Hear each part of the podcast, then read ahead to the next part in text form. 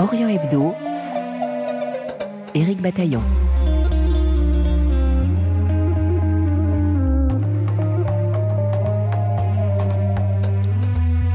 Les Sentinelles, c'est le titre d'une exposition que propose jusqu'au 12 février l'Institut du monde arabe de Tourcoing, dans le nord de la France, près de la frontière belge. Les Sentinelles, ce sont ces artistes du Maghreb ou du Proche-Orient qui pointent dans des œuvres contemporaines ce qui marque ou ce qui change dans les sociétés auxquelles ils participent. Photographie, diaporamas et vidéos constituent leurs outils de prédilection.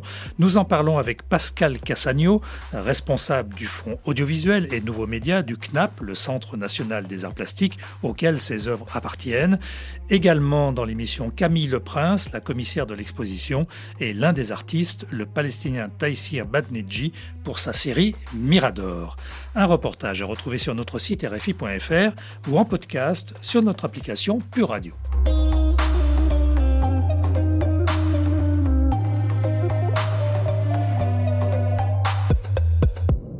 Bonjour Pascal Cassagneux. Bonjour Eric Bataillon. Vous êtes ici à l'Institut du monde arabe à Tourcoing et vous représentez le CNAP, le Centre national des arts plastiques. Parlez-nous du CNAP justement euh, qui euh, prête un certain nombre de ses œuvres ici à l'IMA de Tourcoing. De quoi s'agit-il précisément? Alors, le Centre national des arts plastiques est un opérateur du ministère de la Culture qui acquiert pour le compte de la collectivité publique, de l'État français, des œuvres depuis euh, pratiquement 1789, euh, date euh, de création d'ailleurs des musées en France, mais en tout cas pour la partie contemporaine, depuis le XXe siècle. Donc, l'État acquiert des œuvres pour finalement finalité d'être placées dans les lieux publics, musées, expositions, lieux de la République. Et en ce qui concerne concerne ici l'Institut du monde arabe à Tourcoing, effectivement, l'exposition qui a été conçue, Les Sentinelles, euh, est composée d'œuvres, intégralement d'œuvres qui sont issues de notre fonds et qui ont été évidemment prêtées euh, à ce titre, avec évidemment une euh, problématique qui a été travaillée, mais comme nous le faisons systématiquement et régulièrement au CNAP avec les collections. Et elles sont numérisées, on peut les consulter, par exemple, lorsqu'on est euh, un étudiant, un chercheur? Bien sûr, elles sont numérisées. En l'occurrence, dans le fond euh, film, vidéo euh, et œuvres sonores, elles ont été entièrement renumérisées lors d'un chantier passé avec l'INA. Et désormais aussi, on peut les consulter dans toutes les antennes régionales de l'INA en France. Il y en a sept, à Paris, à la BPI, à la BNF, en consultation et effectivement en lecture seule, bien sûr, hein, pour des problèmes de de respect de droit et de propriété, mais elles sont disponibles mm. absolument au public, pour le public. Comment euh, avez-vous choisi le thème de cette exposition? Bah, moi, je suis partie d'un texte de Julien Gracq que j'aime beaucoup, euh, Un balcon en forêt, que je relis fréquemment parce que ça porte sur l'histoire de soldats euh, égarés dans une forêt pendant la guerre de 14 et qui attendent euh, l'arrivée de l'ennemi ou en tout cas qui sont dans une clairière, et, mais en position de vigie sentinelle. Donc ce texte, je l'ai revisité, ça a donné lieu au texte finalement programmatique de l'ensemble de l'exposition. Et puis ensuite, on a travaillé ensemble, alors en fonction du lieu, bien sûr. Hein, on est parti d'abord du lieu, de, des possibilités de l'espace. Et très facilement, on est toutes les trois tombées rapidement d'accord sur euh, le choix des œuvres qui sont ici parce que ça nous semblait effectivement être euh, des œuvres importantes et qui n'avaient pas suffisamment été montrées jusqu'alors. Des œuvres qui sont des photos mais aussi euh, des vidéos. Qui portent quand même sur une entité géographique bien précise, qui n'est pas la seule dans nos collections, mais qui porte ici sur le Maghreb et Machrek, dans le Moyen-Orient, Afrique du Nord, etc., qui est un peu l'axe de recherche des études de Camille Leprince à l'EHESS, donc en restant cohérent avec son territoire de recherche, j'ai limité euh, à, cette géographie qui est déjà énorme pour euh, cette exposition à l'Institut du monde arabe, évidemment. Et ce sont euh, des thèmes qui sont des thèmes extrêmement d'actualité en quelque sorte. On est bien sur un rapport de l'artiste avec son environnement aujourd'hui. Oui, et c'est vrai que hum, nos missions sont d'acquérir des artistes contemporains vivants, alors que pour les missions historiques, c'est plutôt le Centre Pompidou, le Musée national d'art moderne. Et donc, par définition, on travaille avec des artistes vivants et plutôt jeunes ou plutôt contemporains, ou s'ils sont moins jeunes, ils sont quand même encore là. Ces artistes euh, travaillent, euh, oui, sur le présent, le réel, euh, l'histoire, l'environnement, l'écologie aussi. Cette exposition, en tout cas, Les Sentinelles, alors qu'elle avait été conçue avant la guerre d'Ukraine, évidemment, l'actualité est en train de rejoindre les propos de l'exposition sur la révolte, la guerre, la révolution et, et le chaos du monde. Merci beaucoup. Merci à vous. Pascal Cassagno, responsable du Fonds audiovisuel et nouveaux médias au CNAP, le Centre national des arts plastiques. Chargé de recherche à ce même CNAP et co-commissaire de l'exposition, Camille Leprince nous explique pourquoi elle a choisi comme titre Les Sentinelles. Alors les Sentinelles, c'est vraiment cette idée de vigie de veilleurs, la manière dont les artistes sont des témoins, mais euh, des témoins euh, engagés dans le monde et dont ils peuvent euh, être des passeurs, des formes de lanceurs d'alerte presque de l'histoire en cours dans le monde arabe. Et puis, il y avait cette dédicace aussi un peu à Mahmoud Darwish, donc ce grand poète palestinien, à son poème État de siège, donc écrit à Ramallah en 2002 lors d'un regain de violence de la seconde intifada où il parle euh, de la manière dont les veilleurs euh, quêtent un peu le réel, et puis la manière dont on tient euh, sur une échelle inclinée au milieu de la tempête. Donc c'est vraiment ça qu'on essaie de questionner en fait par le terme de sentinelle. L'exposition est divisée en foyers, cinq foyers. De quoi s'agit-il? Alors cinq foyers, d'abord la notion de foyer euh, me tenait beaucoup à cœur parce que c'est l'idée de foyer optique, ce qu'on voit euh, en premier lieu puisque c'est une exposition audiovisuelle et euh, photographie. Et puis l'idée aussi, c'était le foyer comme feu de la révolte. Alors une révolte parfois confisquée par des contre-révolutions. On pense bien sûr à ce que sont devenus les printemps arabes, mais à ce que peut-être il y a une survivance de cette étincelle. Euh, et puis, euh, c'est aussi le foyer comme chez soi, la manière dont on habite le monde, avec cette question aussi des frontières qui enferment, qui cloisonnent, ou avec euh, des zones de, où on peut se sentir aussi enfermé par la société, mais aussi avec une idée de chez soi au sens de comment faire société, comment lier une appartenance au territoire, comment des espèces non humaines aussi nous rattachent au territoire. Donc c'est une réflexion euh, portée par les artistes sur leur environnement, même si parfois ils s'en sont éloignés alors, euh, il y a des artistes qui sont, euh, on va dire, parmi la diaspora, puisqu'il il y a un certain nombre d'artistes qui ont soit la double nationalité, soit sont dans un entre-deux euh, entre euh, la rive nord et la rive sud. Il y en a, c'est aussi euh, du fait de la situation politique qu'ils ont parfois des problèmes d'accessibilité à leur pays. Je pense en particulier à l'artiste Taïsir Batinji, donc, qui est gazaoui. Et puis, euh, sinon, il y a aussi euh, cette question du choix aussi d'être libre, euh, d'exister dans l'entre-deux. Et je pense que les artistes sont, comme je disais tout à l'heure, des passeurs. C'est pas pour rien. C'est aussi qu'ils ont cette capacité à transcender les frontières et à nous inscrire dans un foyer un peu universel entre guillemets. Comment les avez-vous choisis justement ces artistes que vous exposez? Alors les artistes font tous partie euh, de la collection euh, du CNAP, donc euh, du Centre national des arts plastiques, avec donc là une préférence pour la vidéo et pour la photographie. Et donc il y a des artistes qui sont à la fois certains euh, des artistes euh, très émergents. Donc, je pense aussi à des artistes qui tentent des premières formes.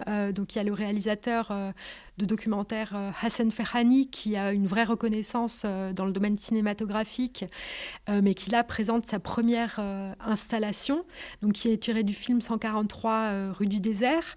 Et puis il y a des artistes plus reconnus qui sont comme euh, Johanna Adjitoma et euh, Khalil Jorej, donc libanais, qui ont reçu euh, le prix Marcel Duchamp et qui ont été exposés au Centre Pompidou à cette occasion. Voilà, il y a des artistes très divers et puis il y a des âges aussi différents qui permettent de retracer aussi des sensibilités, des rapports au monde et aux époques différentes. Alors c'est une exposition qui est plurimédia puisqu'il y a des photos et aussi des vidéos. Est-ce que justement les vidéos, ça permet de rendre plus vivant ce quotidien qui est rapporté par les artistes? L'idée c'était de questionner un continuum entre euh, l'image en mouvement et l'image fixe. Et il y a beaucoup plus d'œuvres euh, audiovisuelles que d'images fixes, de photographies dans l'exposition. Mais les photographies sont un peu comme euh, des sortes d'arrêts sur image en fait. Euh, donc c'est aussi une manière de créer une dynamique dans l'exposition que de mêler euh, ces deux supports. Euh, Camille Le Prince, diriez-vous que dans le monde arabe aujourd'hui, il y a un foisonnement de création depuis le Maroc jusqu'aux confins du Moyen-Orient? Alors cette idée d'ébullition euh, culturelle, artistique, elle a été très présente au moment des révolutions arabes en 2011. Depuis, donc il y a cette forme de confiscation ou de ralentissement ou de difficulté des révolutions à, persister ou à se transformer dans un avenir démocratique plus stable. Mais il y a cette idée que euh, la création, euh, justement, euh, peut permettre de soutenir une forme d'ébullition, de créativité, de force d'émancipation et d'exutoire qui a été très représentative des printemps arabes. Pour vous, pourquoi est-il aussi important de montrer ces œuvres contemporaines?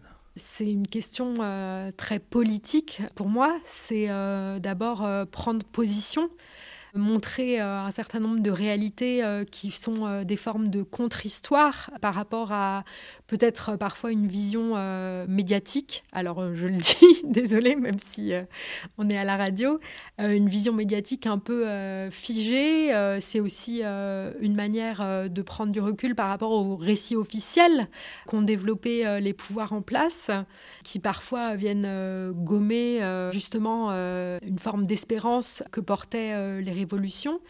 Et puis, euh, c'est aussi euh, une manière de créer euh, du lien, bien sûr, entre un public divers, puisqu'on est à Tourcoing. Et donc, il y a une question d'expérience aussi du vécu de l'immigration, qui est particulière dans cette région du Nord.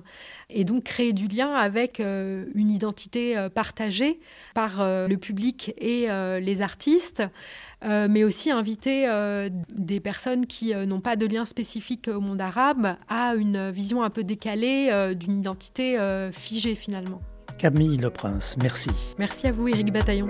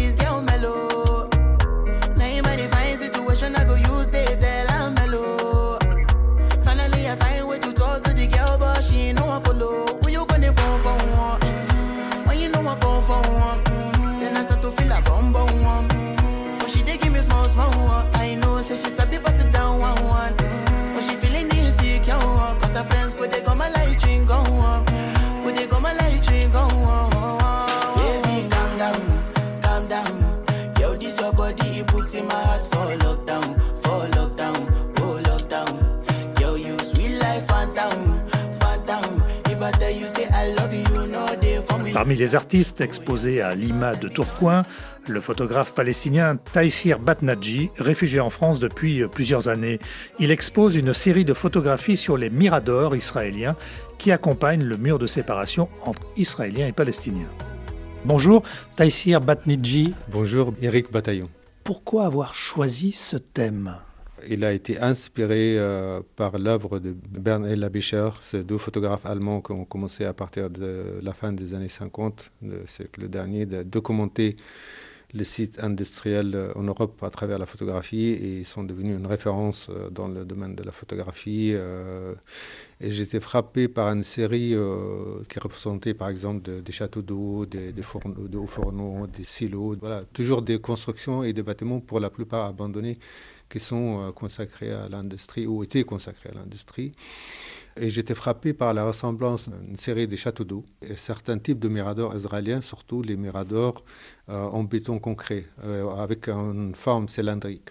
Et c'est vraiment à l'instant où j'ai regardé ce travail m'est venue l'idée de photographier les miradors militaires israéliens, de la même façon que ces deux photographes allemands ont photographié les châteaux d'eau et ce mm. type d'architecture en Europe. Car il faut dire que vous êtes palestinien de Gaza. Je suis palestinien de Gaza, euh, mais à Gaza, il n'y avait plus les miradors. Donc ce travail a été réalisé en 2008. En 2005, il y a eu l'évacuation de colonies.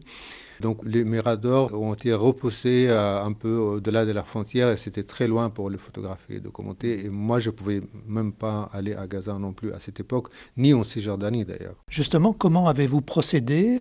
Ce n'est pas vous qui avez pris les photos finalement, vous avez donné des, des indications, vous avez délégué? Oui, tout à fait, parce que comme je disais tout à l'heure, pour moi personnellement, il m'était impossible d'aller à Gaza, encore plus difficile d'aller en Jordanie. Donc il fallait que je trouve un moyen pour euh, réaliser ces photos. Sur Internet, c'était compliqué parce que c'est quand même, euh, il n'y a pas énormément de photos euh, parce que ce sont des sites militaires, des sites interdits à la photographie. J'ai contacté plusieurs personnes, des artistes, des photographes, des gens sur place, des gens à Paris qui voyageaient, qui avaient la possibilité d'y aller, des photographes, des amis, etc.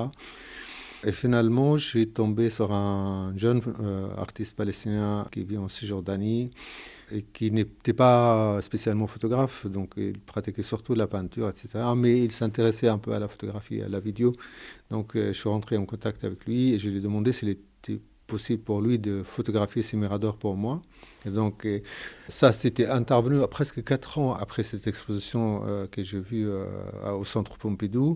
Et j'en ai profité de l'occasion d'être invité à participer à une exposition au Centre d'art Le Quartier à Quimper pour euh, réaliser ce projet dans le cadre de cette exposition parce qu'il euh, y avait un moyen de produire les photos et surtout payer le photographe sur place. Donc c'était l'occasion pour moi euh, idéale. Et j'étais encouragé par la commissaire qui s'appelait Dominique Abonsor, qui était la directrice et la commissaire de cette exposition.